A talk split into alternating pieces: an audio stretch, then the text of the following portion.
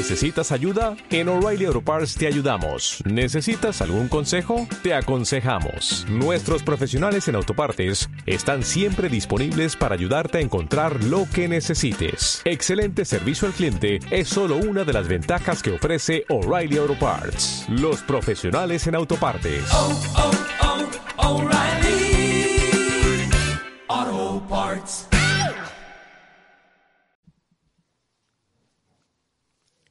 Bueno, eh, buenos días. Oye, ya, sí, casi buenas tardes. Eh, qué gozo poder estar aquí compartiendo en este micrófono después de tanto, tanto tiempo. Y lo primero que yo quiero es que veamos algunas imágenes de Tokio para estar actualizado. Eh, realmente todo el mundo, bueno, los que nos gustan los- las competencias, el deporte, hemos estado muy pendientes de las Olimpiadas y ocurren cosas impresionantes. Yo disfruto mucho eh, viendo, especialmente me parece tan complicado eh, la- el asunto de la gimnasia, eh, ese asunto de nadar bajo el agua, ese ritmo, bueno, es impresionante. Y estaba viendo muchos atletas que, que están compitiendo allá y que son cristianos y que dan testimonio de su fe. Así que yo no, no estoy viendo la pantalla, no sé si ya están allí todavía. Bueno, este, ahí me avisan porque lo que quiero, eh, quiero hacer una asociación de lo que es ser campeón. Yo he sido campeón, que ustedes no lo crean. Eh, he sido campeón también nacional de varios eh, torneos de tenis y algunos tenistas creo que me están viendo porque yo los invité a que eh, me, nos me acompañaran esta mañana, nos acompañaran y sé lo que es disfrutar la, la victoria y también la derrota. De hecho, este, tengo muchos trofeos que ya están, los primeros yo los cuidaba y los limpiaba, ya están por ahí llenos, yo creo que de telaraña. Pero ayer experimenté derrota, estando en un torneo, muy competitivo por cierto, pero perdí ayer en ese torneo. Así que vamos a ver algunos de los, algunas fotos, algunas imágenes de campeones de Tokio. ¿Sí?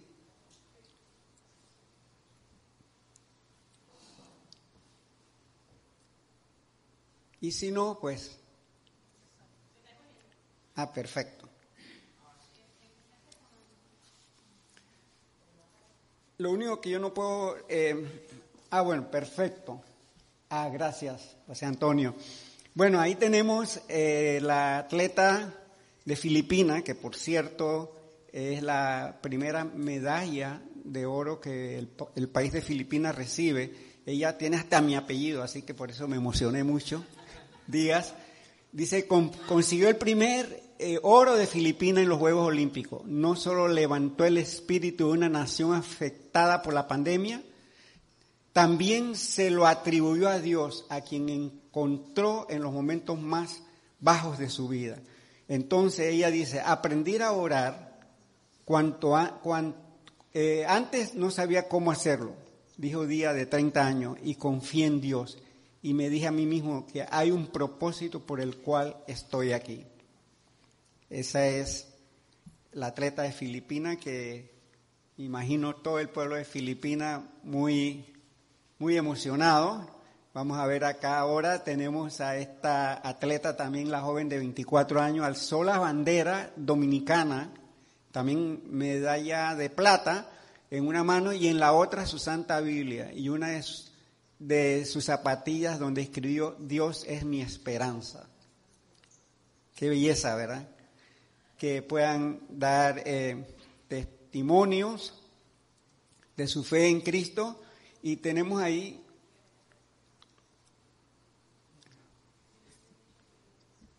Bueno, no importa, quizá lo vamos a dejar ahí para no tomar tiempo, pero hay varios atletas que han tenido la oportunidad de ganar medallas de oro, de plata, pero que al mismo tiempo han profesado su fe en Jesucristo. Creo que todos, yo me emocioné mucho cuando vi un video del, grupo de, de eh, Ruby, creo que es de, era de Fiji, y ellos empezaron a alabar a Dios juntos.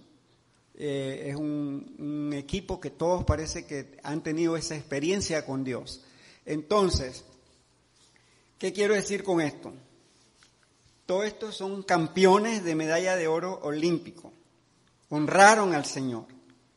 Y todos nosotros, los que estamos aquí presentes y los que nos están viendo a través de las diferentes redes, también hemos sido llamados a ser campeones, ganadores, en una carrera que es la carrera cristiana.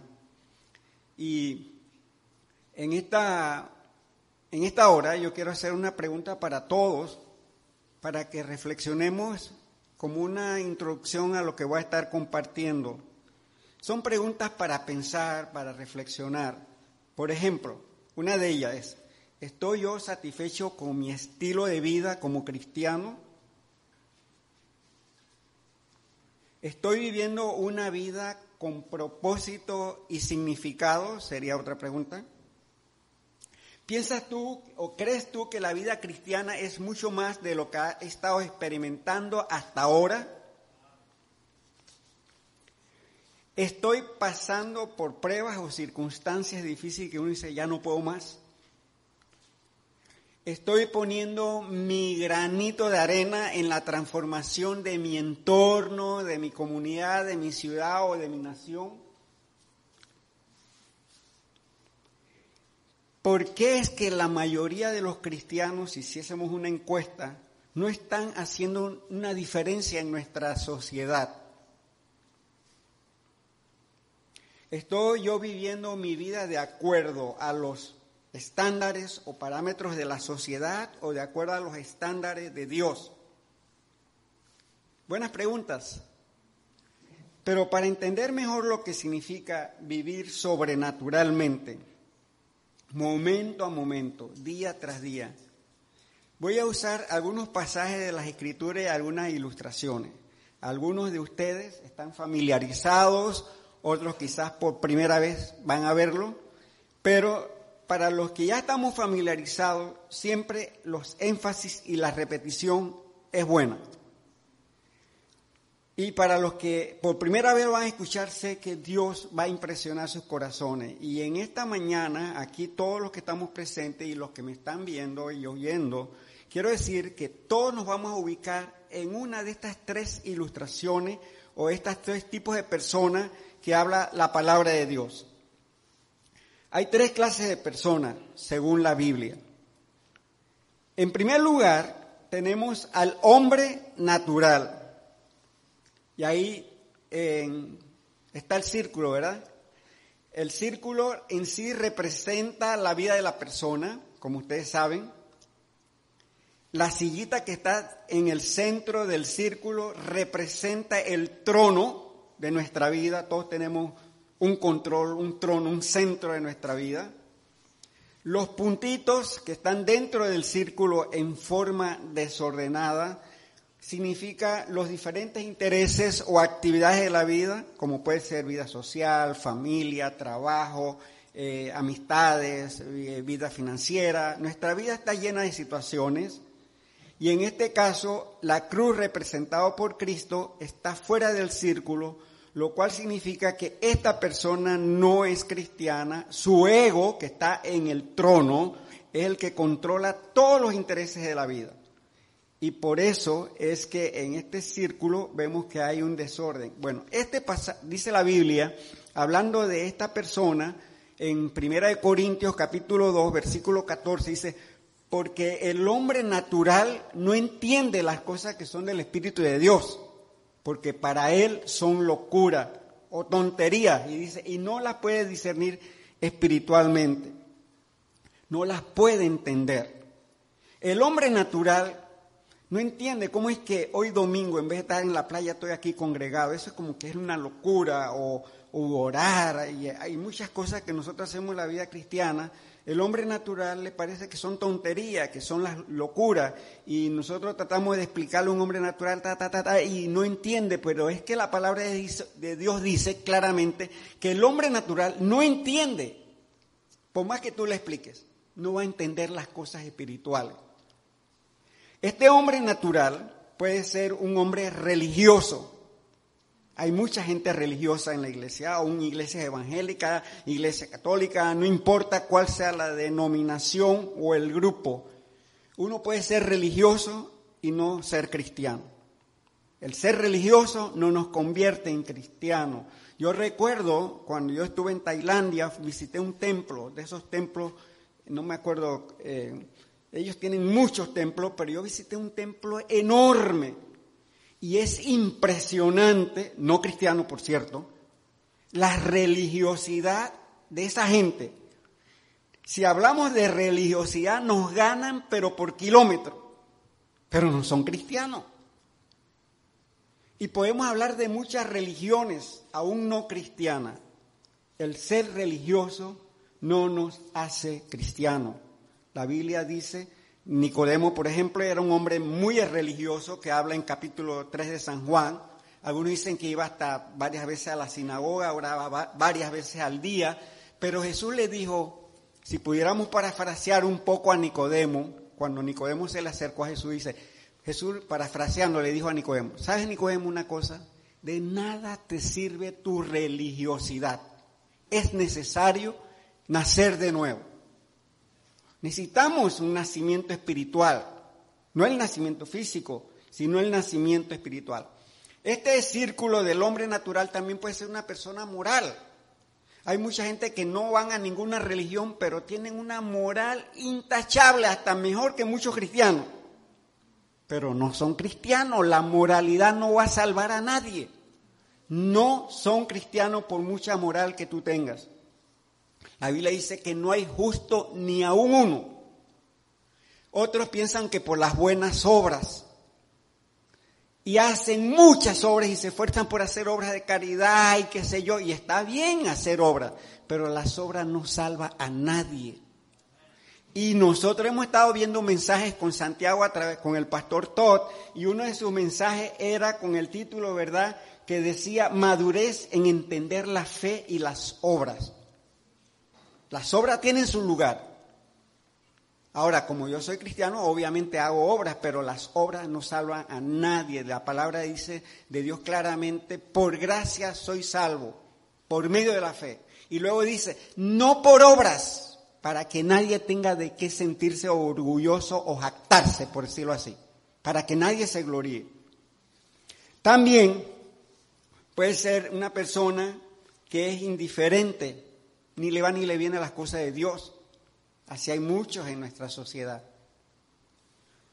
O puede ser un escéptico o, agnóstico o ateo, o ateo radical. En todos los casos son hombres naturales. Todos nacemos muertos espiritualmente, separados de Dios. Nacemos como hombres y mujeres naturales. Ahora, en el principio, cuando Dios crea al hombre, el hombre y la mujer eran seres teocéntricos. Dios era el centro de su vida. Pero al hombre pecar y desobedecer a Dios, dejó de ser teocéntrico y se convirtió en un ser egocéntrico. Y tú y yo y todos los seres humanos, hombres y mujeres, no importa edad, todos nacemos físicamente vivos, pero espiritualmente muertos, separados de Dios. Todos nacemos con esa naturaleza, con ese germen que se llama pecado. La única persona que ha nacido sin pecado porque fue concebido de una manera extraordinaria, no natural, milagrosa, fue Jesucristo, porque en él no hubo un contacto físico, fue, todos sabemos que fue concebido por obra del Espíritu Santo. Fue un milagro, es el único. Y de ahí todos, absolutamente todos, aún el más santo o santa mujer u hombre de la humanidad, delante de Dios que conoce nuestro corazón, delante de Él, todos absolutamente somos pecadores. Eso significa que todos los hombres necesitan reconciliarse con Dios, necesitan salvación.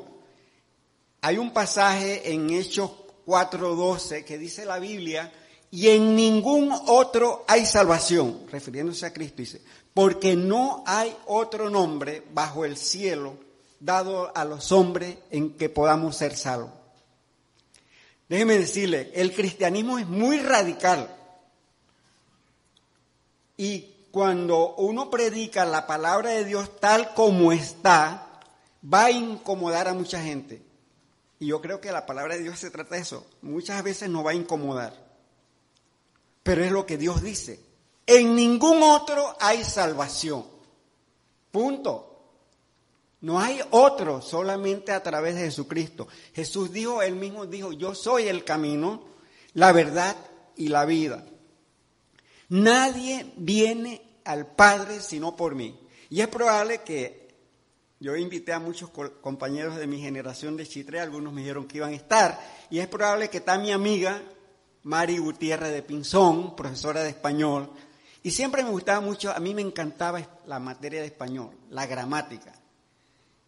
Y es interesante que cuando Jesús dice, yo soy el camino, siempre hablábamos en, gramática lo que es un artículo determinante y lo que es un artículo indeterminado. No es lo mismo decir yo soy el camino que decir yo soy un camino. Cuando Cristo dijo yo soy el camino, la verdad, la vida, son artículos determinantes. Excluye. Si él hubiera dicho, yo soy un camino, entonces podríamos decir, bueno, Cristo es uno de los tantos caminos, Mahoma puede ser otro camino, Confucio puede ser otro camino, Zoroastro, etcétera, etcétera. Pero él no nos dio esa opción. Él dijo, yo soy el camino, la verdad y la vida. Nadie viene aquí a Dios sino a través de mí. Cristo es el puente que nos conecta con Dios. Así que este es el hombre natural, el que no es cristiano. ¿Ok? Ahora vamos a ver otro hombre, otro círculo que nos ilustra lo que es el hombre espiritual o cristiano espiritual. La Biblia dice en 1 Corintios, ahí mismo, el capítulo 2, versículo 15, dice, en cambio, el espiritual juzga todas las cosas, pero no es juzgado de nadie. Observen que el círculo ahora, en el trono, está Cristo o el Espíritu Santo, Dios, que es la misma cosa, ¿verdad? Es la misma persona, perdón. Y el ego está destronado. Sigo teniendo la misma familia, tal vez el mismo trabajo, sigo teniendo las mismas actividades, quizás algunas, cuando uno recibe a Cristo, algunas cosas tienen que cambiar, pero se ve un orden cierto en el círculo, porque todo está bajo el control del Dios infinito, que aún en medio de todas las actividades experimentamos el gozo, la paz de Dios. Ahora, cuando nos convertimos nosotros, dejamos de ser hombres natural o mujeres naturales y nos convertimos en hombres o mujeres espirituales. Obviamente que cuando uno por un acto de fe recibe a Cristo en su corazón. Fíjense, suena duro, pero todos los hombres y mujeres naturales, de acuerdo al primer círculo, están bajo la paternidad de Satanás. Pero dice la Biblia, más a todos los que le recibieron, esto es, a los que creen su nombre, les dio el derecho de ser hijo de Dios. Así que cuando uno recibe a Cristo, uno tiene el derecho de ser hijo de Dios y en ese momento en que por un acto de fe tú invitas a, a Cristo a tu corazón, en ese momento tú te conviertes en un hombre espiritual, en una mujer espiritual. En mi caso personal fue en el año 68, mayo del 68. era un tímido estudiante de la universidad. Y yo siempre doy gracias a Dios porque hubo un cristiano obediente que fue a la universidad y allí, mientras yo estaba en una banca leyendo el periódico, me abordó esta persona y me compartió lo que yo lo que ahora tenemos aquí con nuestra pulsera de Ford, ¿verdad? Pero lo que eran las cuatro leyes espirituales. Y ese día, por la gracia de Dios, yo invité a Jesús a mi corazón. Y gloria a Dios, que en ese momento me hice un hombre espiritual. Decidí, no porque la mayoría lo hace, no porque fue herencia de mis padres, no porque la mayoría del pueblo panameño lo hace, no. Yo tomé la decisión. Y el ser cristiano no es asunto de tradición religiosa, es asunto de decisión. Yo decidí ese día decirle a Cristo, ¿sabes qué? entra a mi corazón, entra a mi vida, porque ese día alguien me explicó exactamente esto que le estoy compartiendo. Ahora, voy a compartirles algunas características del hombre espiritual, aquel que tiene a Cristo o al Espíritu Santo en el trono, en el centro de su vida. He aquí algunas. En según Gálatas 5, 22, 23 dice que esta persona, ¿qué es lo que va a transmitir? Amor, amor sobrenatural, gozo, paz aún en medio de las tormentas, paciencia, benignidad, bondad, fe, mansedumbre, templanza, y podríamos añadir otras cosas más. El hombre que está controlado por el Espíritu Santo, que vive sobre en el terreno sobrenatural, perdona. Ama aunque nadie más ame.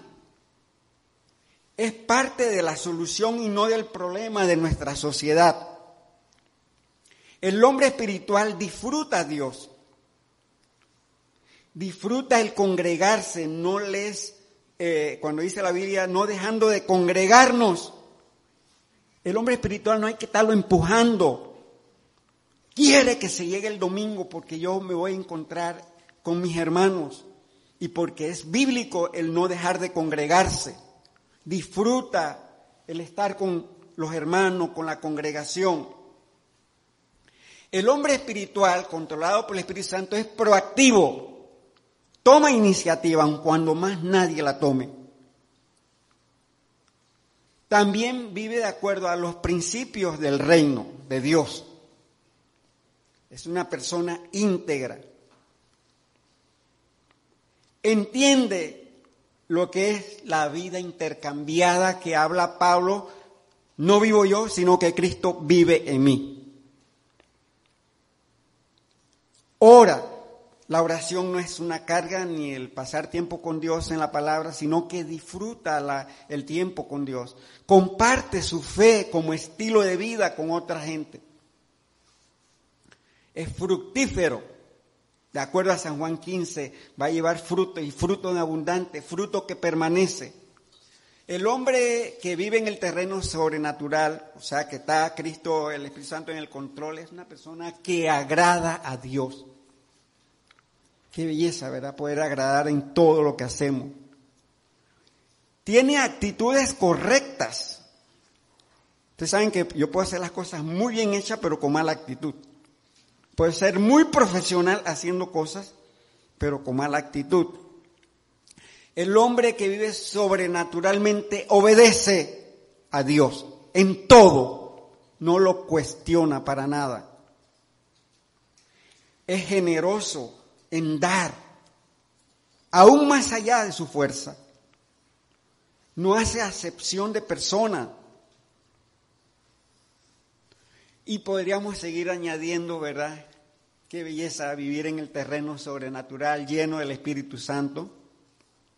Viniendo para acá, eh, aquí mismo estoy llegando, me para la patrulla y, bueno, me boleteó eh, porque mi licencia se había vencido. Y la verdad yo fui la semana pasada, pero ya por mi edad Dice, usted tiene que tener un certificado, no cualquier médico, sino de, me dio una, me dio como rabia cuando me dijeron de que, de un pediatra o de un, o de un medicina interno. Y bueno, no he podido ir todavía al pediatra o al medicina interna a sacar ese certificado médico y bien ganada la boleta. Y el Señor, te sabe que a veces uno entiende cuando quiere dar la vuelta y que no sé qué. Bueno, mire, no le voy a llevar el carro con una grúa, pero no sé qué. Digo, mire, yo sé que eso lo tengo pendiente, póngame la boleta, porque yo sé que, entiende, yo no me voy a poner a discutir. Y ahí mismo oré, Señor, gracias a Dios, porque yo estoy hablando de vivir en el terreno sobrenatural y eso no me va a robar la paz ni el gozo. Cuando uno vive en el terreno sobrenatural, pase lo que pase, Dios está en el control. Y, si es que cogiera una rabia y dijera algo, pero vamos a ver cómo lidiar con esas cosas inmediatamente. Hay un tercer círculo. Ahora, quiero decirle algo. El hombre espiritual, en un cierto sentido, no es perfecto. En un sentido, todos los cristianos somos perfectos en Cristo, pero en nuestro caminar diario no es que somos perfectos, sino que estamos el hombre espiritual demuestra que está creciendo, que cada día se parece más a Cristo y que vive en el terreno sobrenatural reflejando el carácter de Cristo y no mi propio carácter. Hay un tercer círculo que es el hombre carnal. Observen el círculo. Se parece al primero, pero no es igual. En este, en este tercer círculo observamos que Cristo está dentro del círculo, porque es un cristiano, hombre carnal es un cristiano carnal, y yo voy a explicar un poquito. Su ego o su yo ha reganado el trono, y por eso nuevamente vemos que el hombre es un cristiano, pero que no permite que Cristo tenga el control, o el Espíritu Santo, y él mismo empieza a dirigir su vida, su vida familiar, su finanza, su vida social, su trabajo, sus amistades, y por eso nuevamente vemos el caos y el desorden. Desde un punto de vista, por lo que se ve, pareciera que tiene las mismas eh, características del primer círculo, pero déjeme decirle, hay una gran diferencia entre ser hombre natural y ser un hombre carnal. El hombre carnal es aquel que ha recibido a Cristo, efectivamente. Pero en el día a día, en el caminar diario, de alguna manera nos ensuciamos y hacemos cosas que no agradan a Dios. Y si esas cosas están ahí y no trabajamos, no las lidiamos, entonces somos cristianos derrotados. Y muchos cristianos, la gran mayoría, viven en derrota y viven desanimados, impotentes, porque su ego, su yo ha reganado el trono. La palabra de Dios dice en Primera de Corintios capítulo 3, versículo del 1 al 3 dice, "De manera que yo, hermanos, no pude hablaros como espirituales, sino como carnales, como a niños en Cristo." Os di a beber leche y no vianda, porque aún no erais capaces ni sois capaces todavía. Porque aún sois carnales, pues habiendo entre vosotros celos, contiendas, disensiones, ¿no sois carnales y andáis como hombre? Dice la palabra de Dios en Romano 8:8 y los que viven, hablando de los cristianos, y los que viven según la carne, dice, no pueden agradar a Dios. Decíamos que el hombre espiritual agrada a Dios. El carnal no puede agradar a Dios. Porque quiere hacerlo todo por, su, por sí mismo, por sus propios esfuerzos, por sus propias energías, por su propia capacidad. Y es imposible agradar a Dios por nosotros mismos.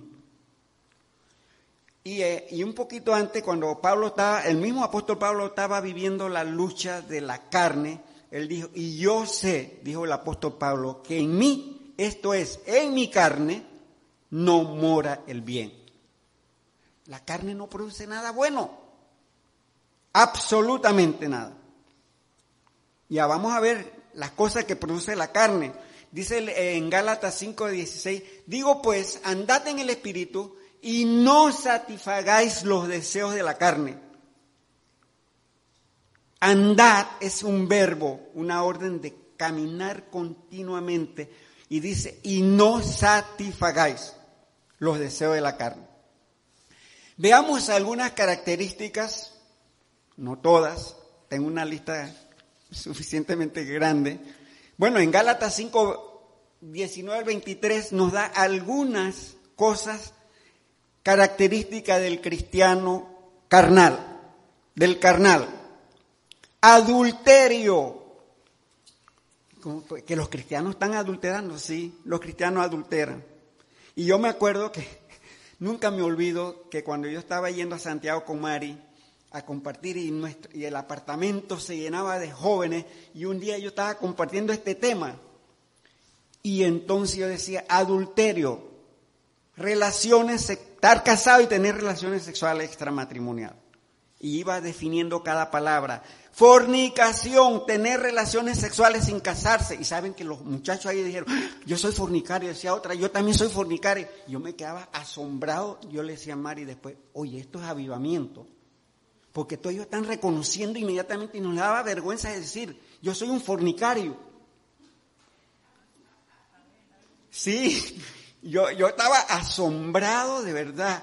Y yo decía idolatría y explicaba un poco la idolatría, la hechicería. Digo, por ejemplo, consultar el horóscopo. Y decía uno, Dios mío, yo soy idólatra, yo consulto el horóscopo, yo consulto esto y lo otro.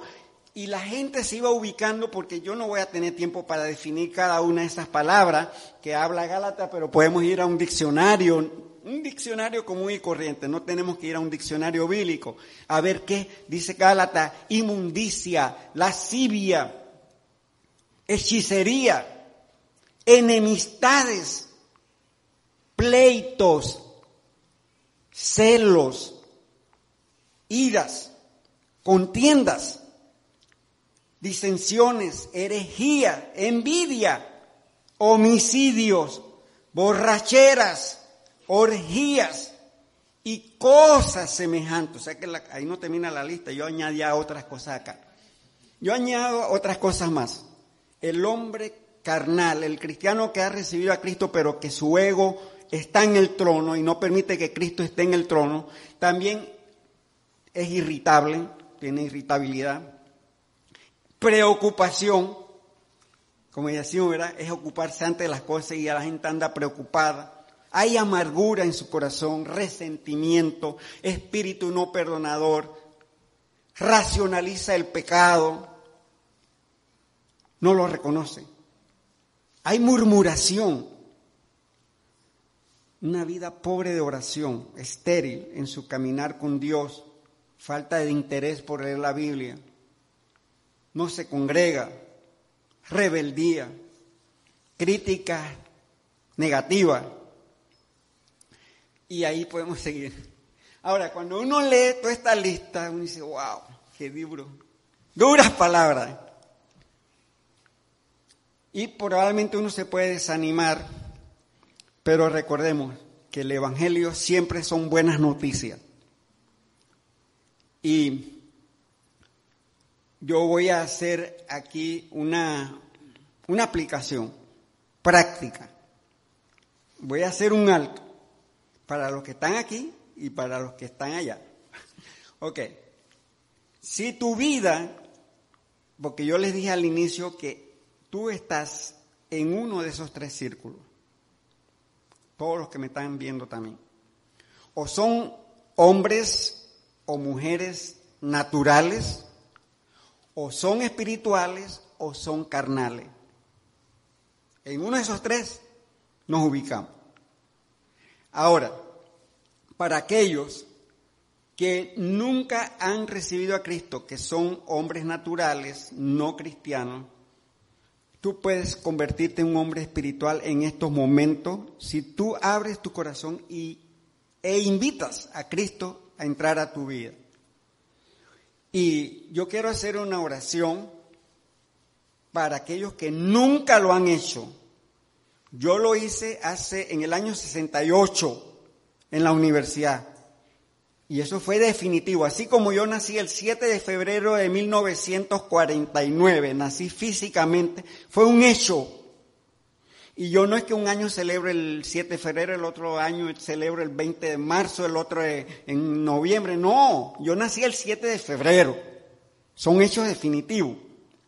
Yo nací espiritualmente en mayo, eh, lamentablemente no recuerdo el día, pero fue en el año 1968. Ese fue un hecho definitivo y no tengo que estar recibiendo a Cristo cada rato porque fue una vez y definitivo. Así que los que nunca lo han hecho, yo voy a hacer una oración que tú que me estás viendo puedes hacer conmigo en silencio, en voz audible, probablemente algunos están como familia viendo, y pueden decir así, amado Dios, te doy gracias por Jesucristo, porque Él murió en la cruz por todos mis pecados, y yo reconozco que soy pecador, pero que tú clavaste en la cruz todos mis pecados. Y en estos momentos, en un acto de fe, yo abro la puerta de mi corazón, de mi vida, y te invito a entrar para que seas mi Salvador y mi Señor. Amén. Si lo invitaste a entrar, si hiciste la oración, Él entró porque Dios es fiel a su palabra, Él no miente, Él dice, si alguno oye mi voz y abre la puerta, yo entraré. Así que eres hijo de Dios. Y desde este momento puedes estás iniciando esa vida de aventura, de propósito y significado y vivir en el terreno sobrenatural y haciendo cosas sobrenaturales. Porque eso de amar al enemigo no lo hace Leonzo. Mi carne imposible. De bendecir al que me maldice, yo soy incapaz. Mi, mi mi, mi ego no puede. Pero cuando Cristo está en el control, Cristo a través del lienzo puede hacer que lo que para mí es imposible, entonces con Él todo es posible. Para los que ya hemos invitado a Cristo y tenemos a Cristo en nuestro corazón, nuestra vida va a estar o en el círculo donde Cristo está en el trono, o en el círculo donde Cristo está en mi vida, pero no en el trono. ¿Correcto? Todos los que hemos recibido a Cristo esa es la lucha diaria. Es una lucha permanente. Y que tenemos que bregar día a día. Porque la carne está aquí, adentro de mí. Y a la carne no le gustan las cosas que son de Dios. La carne no le gustan las cosas espirituales. Pero lamentablemente, todos los que hemos recibido a Cristo tenemos una doble naturaleza la naturaleza divina que está en mí por Cristo Jesús que está dentro de mí, pero todavía sigo lidiando con la naturaleza humana que también está en mí. Y esa es una batalla campal. ¿Cómo puedo pasar de la vida carnal, ahora ya como cristiano, y vivir momento tras momento en el control del Espíritu Santo? Bueno, en primer lugar,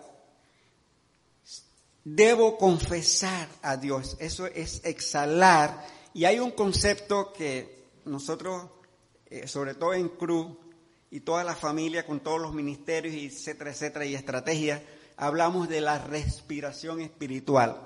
Aclaro, la palabra respiración espiritual no aparece en la Biblia, pero está perfectamente definido el concepto. Como tampoco aparece en la Biblia la palabra Trinidad, pero está perfectamente definido. Bueno, exhalar es igual a confesar nuestros pecados. Hay una maravillosa promesa en Primera de Juan 1.9 que dice, si confesamos nuestros pecados, Él, Él es fiel y justo para perdonar nuestros pecados y limpiarnos de toda maldad. Ahora bien, me gusta echar un poquito para atrás. Y también ahí mismo, en el versículo 8 de 1 Juan dice, si decimos, escuchen bien, Si decimos que no tenemos pecado, nos engañamos a nosotros mismos.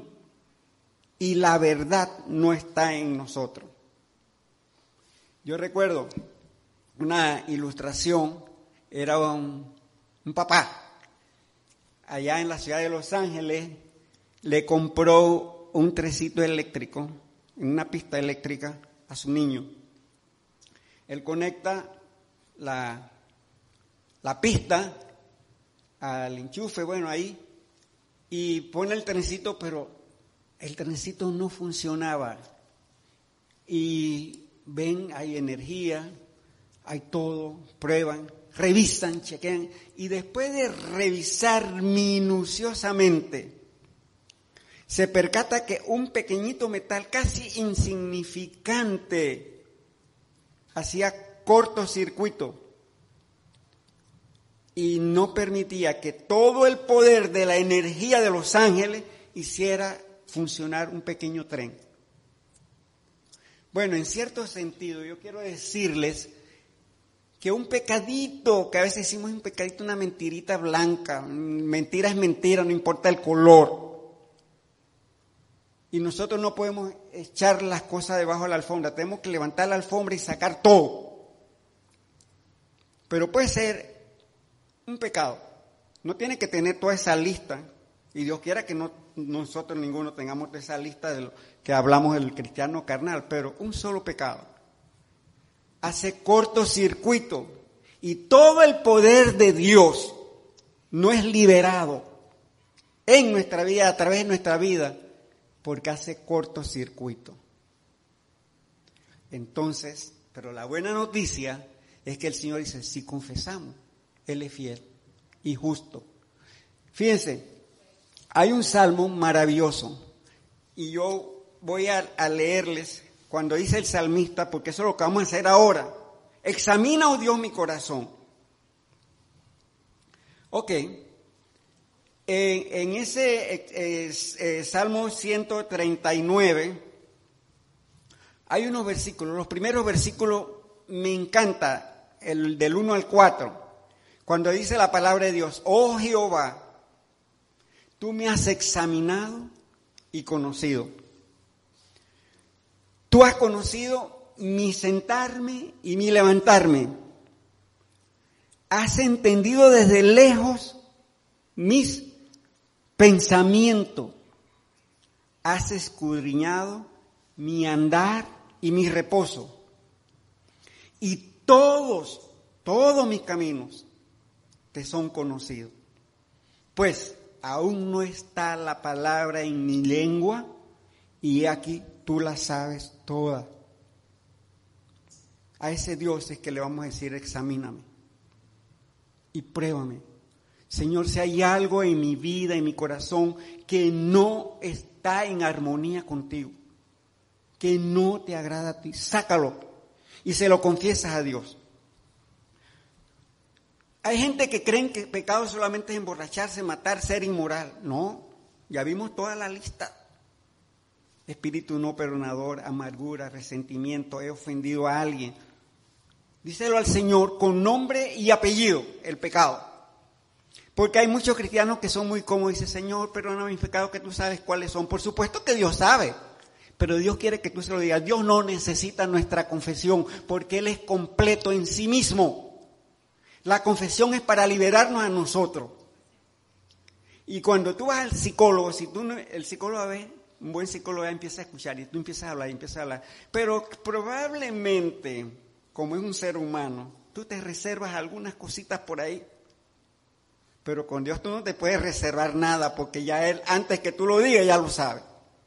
Así que con Dios no podemos andar con tapujos podemos confesarle con toda libertad porque cuando el Espíritu Santo de Dios nos revela que algo no está bien, no es para acusarnos, no es para restregárnoslo en la cara. Es decir, ya nuevamente la regaste, metiste la pata nuevamente. No, cuando Dios nos revela algo, es para que nosotros lo confesemos. Y Él está ahí, listo para perdonarme. Porque ya en Cristo Él me perdonó hace más de dos mil años. Es apropiarme y hacer actual lo que ya Él hizo hace dos mil años en mi caminar diario.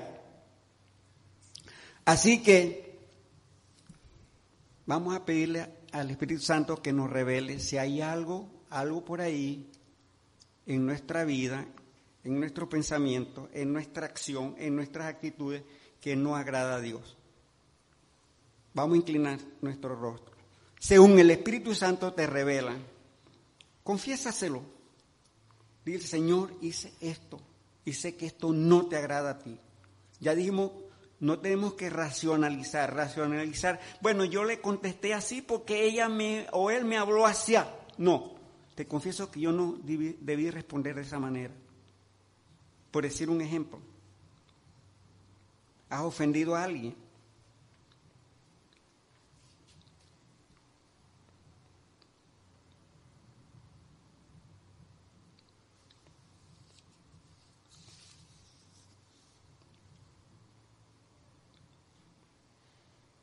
ahora en fe, dale gracias a Dios por su perdón. Porque si confesamos nuestros pecados, Él es fiel y justo para perdonar nuestros pecados y limpiarnos de toda maldad. Amén. Ahora, el siguiente aspecto de la respiración espiritual, ya exhalamos, confesamos, por fe estoy limpio, y yo tengo que creer, algo que ofende al, corazón de Dios es, la duda y la incredulidad. Si el Señor dice, si confiesas, yo te perdono y te limpio, gloria a Dios, estoy perdonado y limpio. Y ese pecado que yo acabo de confesar, o pecados, algunos quizás necesitamos unas listas grandes, otros más pequeñas, depende, pero siempre ofendemos, aún sin querer muchas veces pero ya ahorita yo estoy limpio. Y yo lo creo por fe. ¿Sabes qué? De aquí en adelante, ese pecado que tú acabas de confesar, no tienes que volverlo a confesar. Y cada vez, ay Señor, al menos que lo vuelvas a cometer. Pero yo he visto cristianos que, por ejemplo, hace, cometieron, vamos a decir, fornicaron, por poner los pecados así que son como más exagerados. Fornicó, y eso hace tres años, y él se arrepintió y lo confesó. Y cada vez que uno escucha un mensaje como esto, ay Señor, perdone que forniqué. Pero está hablando del pecado que hizo tres años y que ya lo había confesado. Eso no puede ser. Eso es no creerle a Dios que te ha perdonado y que te ha limpiado y eso ofende a Dios. Así que si ya tú lo confesaste, no tienes por qué volver a, a confesar ese pecado o pecados, al menos que vuelvas a cometerlo. Inhalar. Hay una orden muy directa de Dios. Dice la palabra, no os embriaguéis con vino, en el cual hay disolución. Antes bien, sed lleno del Espíritu. No es una sugerencia. A veces ustedes pueden ser llenos, o si quisieran, no es una recomendación. Es una orden directa de Dios y las órdenes directas de Dios no se cuestionan, no se racionalizan. Él dice, sed lleno. Y mis amados, no podemos vivirla en el terreno sobrenatural a menos que vivamos una vida llena del Espíritu Santo momento a momento. El Espíritu Santo, ¿sabe cuándo vino el Espíritu Santo a mi vida? Eh, en, mayo de 1968, cuando yo le dije a Cristo, entra a mi vida, el Espíritu Santo está en mí. Porque el Espíritu Santo es Dios, el, el, Jesucristo es Dios, Él está en mi vida desde entonces. Ahora bien, es bueno entender que todos los cristianos somos habitados por el Espíritu Santo desde el momento en que yo lo invito a Él a entrar a mi vida. Pero una cosa es ser habitado y otra cosa es ser controlado que Él esté en el trono de nuestra vida. Así que es muy importante hacer esa aclaración. También tenemos una promesa de Dios en 1 Juan 5:14. La Biblia dice, y esta es la confianza que tenemos en Él, que si pedimos cualquier cosa conforme a su voluntad, Él nos oye. Y es maravilloso cualquier cosa de acuerdo a su voluntad. Ahora, Pregunto, ¿es la voluntad de Dios que tú seas lleno del Espíritu Santo? Por supuesto, Dios no nos va a dar una orden que sea contraria a su voluntad. Así que cuando yo oro pidiendo al Espíritu Santo que tome control de mi vida, estoy orando en un terreno seguro de que es la voluntad de Dios. Así que como hicimos el primer ejercicio, exhalamos, confesamos a Dios nuestros pecados. Ahora, para yo ser lleno del Espíritu Santo, somos llenos por fe. Yo le pido al Espíritu Santo, toma el control. No que venga mi vida, Él está en mi vida. Sino, Señor, toma el control de mi vida lléname de ti. Así que vamos a orar. Y tú puedes repetir ahí en silencio o en voz audible. Yo voy a hacer una oración. Señor, gracias porque tú me has limpiado. Yo confesé mis pecados y tú dices que si confesamos nuestros pecados eres fiel y justo para perdonarnos y limpiarnos. Tú no puedes llenar un vaso sucio. Pero ahora en base a tu promesa, que si pedimos cualquier cosa conforme a tu voluntad, tú nos oyes. Y en base a esa orden que tú nos das, que seamos llenos, yo te pido, Señor, lléname en estos momentos. Toma el control de mi vida. Lléname de ti, Señor. En el nombre de Jesús. Amén. Hiciste la oración por la llenura. Estás lleno por fe probablemente ya tú estabas lleno. Gloria a Dios, Señor. Si tú estás lleno, Señor, permíteme momento a momento estar lleno. Que tú momento a momento estés en el control. Es un ejercicio, la respiración espiritual es un ejercicio de fe que nos capacita a cada uno de nosotros como hijos de Dios, como cristianos, vivir momento a momento en el terreno sobrenatural. No obstante, es bueno hacer una observación.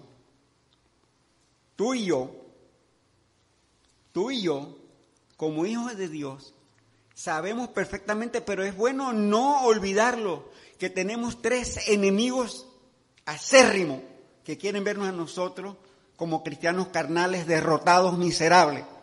Uno de ellos, Satanás. Es Satanás, si podemos hacer una lista de todos los nombres que tiene Satanás, porque es polifacético. Engañador, diablo, padre de mentira, acusador, le gusta acusar a los hijos de Dios principalmente. ¿Viste que fallaste nuevamente? ¿Viste que no sé qué? Él acusa. Es un enemigo. Otro enemigo es el mundo con todo su sistema las computadoras, los celulares, me acuerdo el, tour que hizo Josh McDowell a un clip de distancia, pero a un clip. Tú puedes entrar a páginas que te revuelven todo y te tambalean. Gracias a Dios hay muchas cosas buenas, pero como la carne es carne, y estoy ahí y empieza la lucha de la carne y le doy aquí para ver esta cosa y a veces tú no quieres ni ver y te sale la cosa para que tú, tú sabes. El mundo tiene un sistema contrario a Dios. Y todo lo que estamos viendo, cómo se maneja las esferas a niveles internacionales, es como algo realmente demoníaco, en contra de Dios. Y el otro enemigo, por supuesto, que ya hemos hablado bastante, es la carne, yo mismo. La carne anda las 24 horas conmigo. Y en cierto sentido, a veces le echamos la culpa al diablo de que yo soy responsable. Ay, no es que el diablo me tentó. No, la carne. Tú decides si cae o no. ¿Entiendes?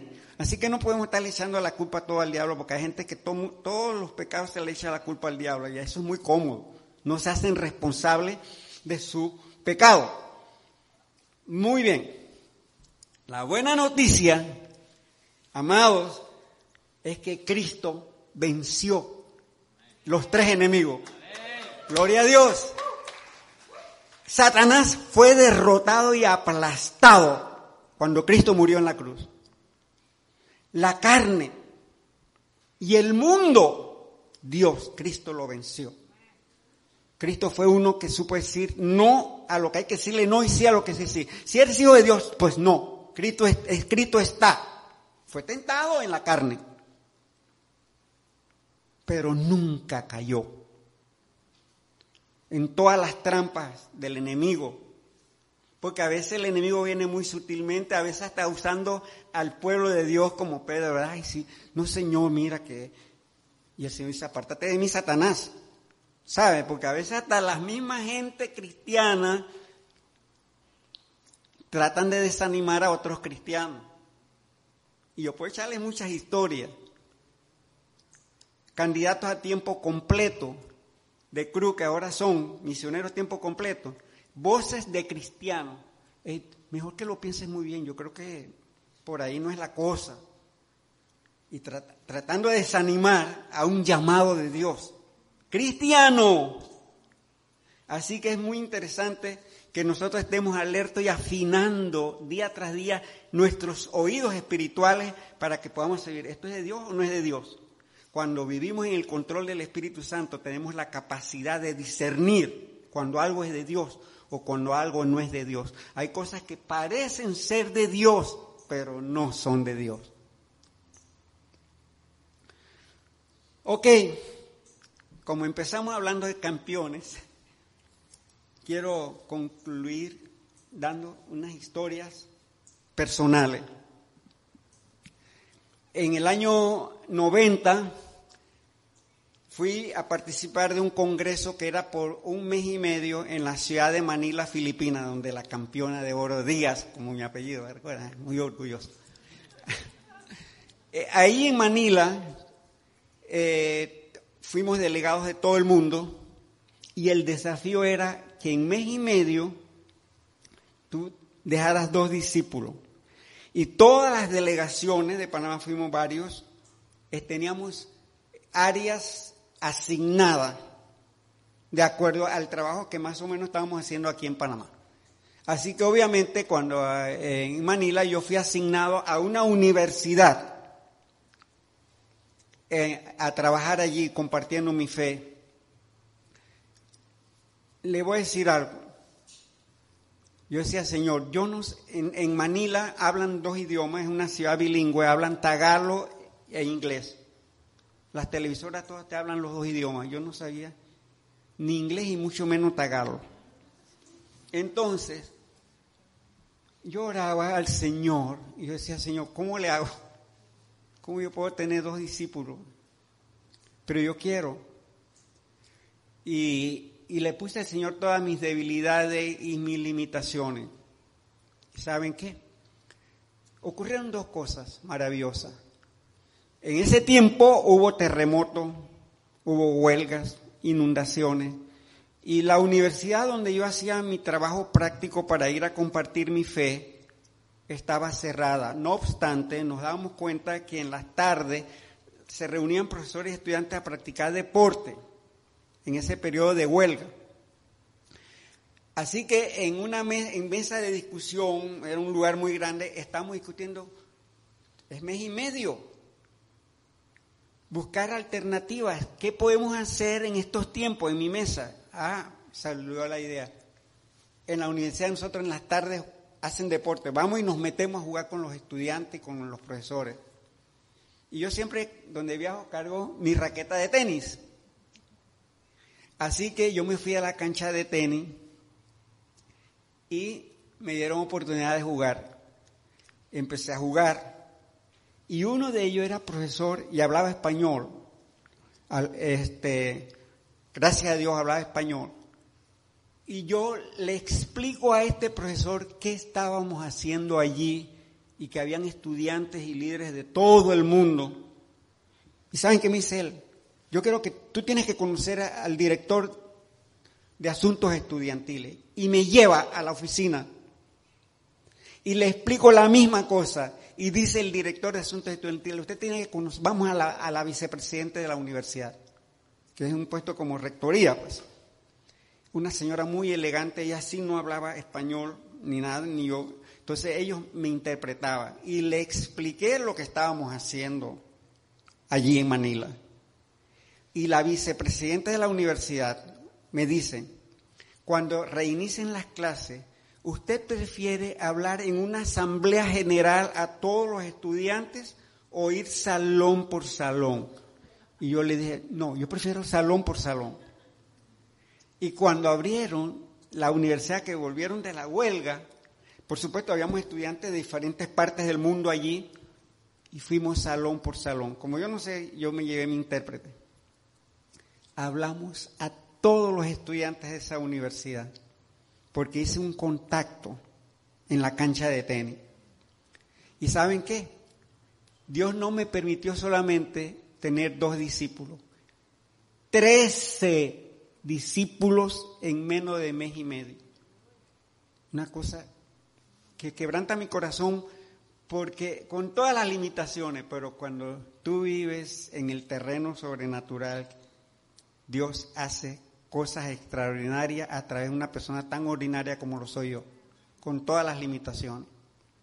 Igualmente, cuando fuimos a Campina como misionero, y aquí están mis hijas, que ya estaban pequeñas, pero se acuerdan muy bien. Y era una universidad muy difícil. De hecho, la UNICAM en Campina muchas veces ha sido eh, ranqueada como la universidad número uno de América Latina a veces la USPI, la de, la, de Sao Paulo, pero es una universidad que aun cuando es estatal es muy elitista y la gente había espíritu, había de todo.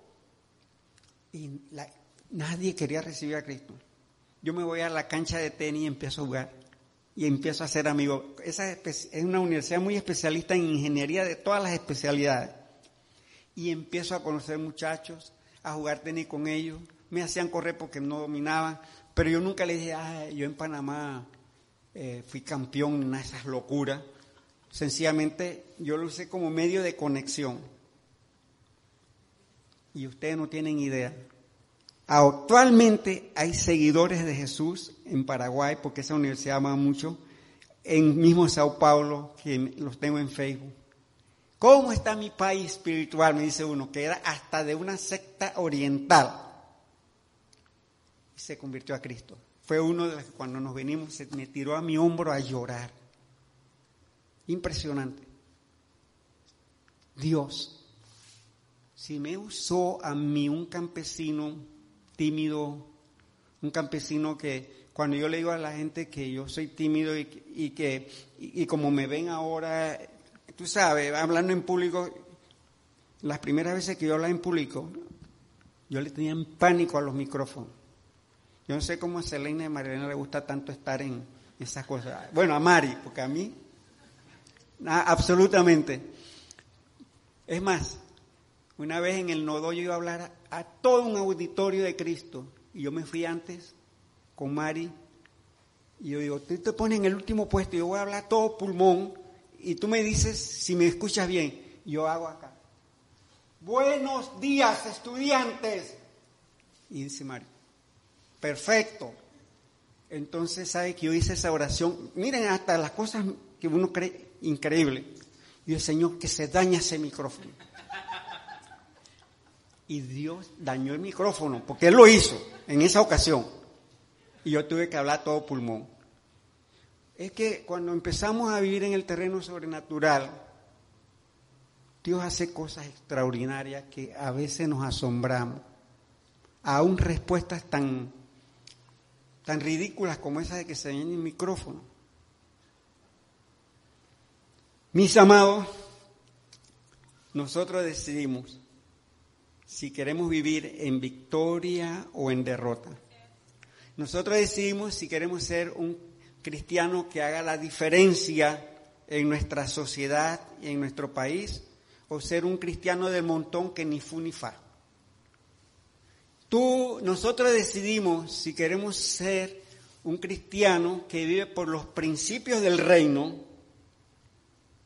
en una sociedad tan contaminada o quiero vivir la vida contemporizando con la sociedad para tener la aprobación de la sociedad. Yo prefiero tener la aprobación de Dios, aunque nadie en la sociedad me acepte. Pero estamos viviendo tiempos donde tenemos que tomar decisiones muy radicales.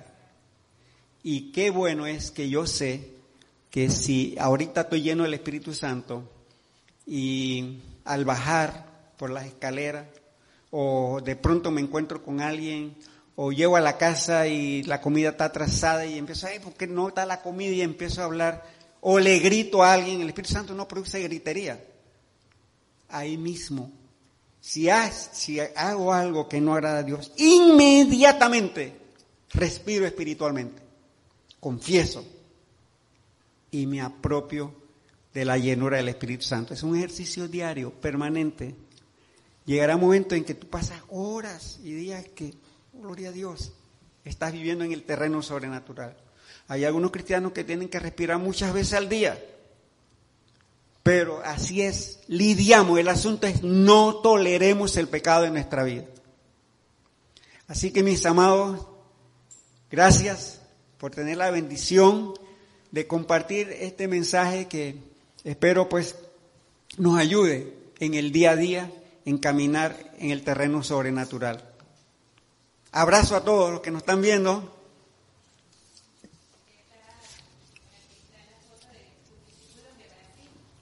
Ajá. Ah, mira. Ah, interesante. Gracias.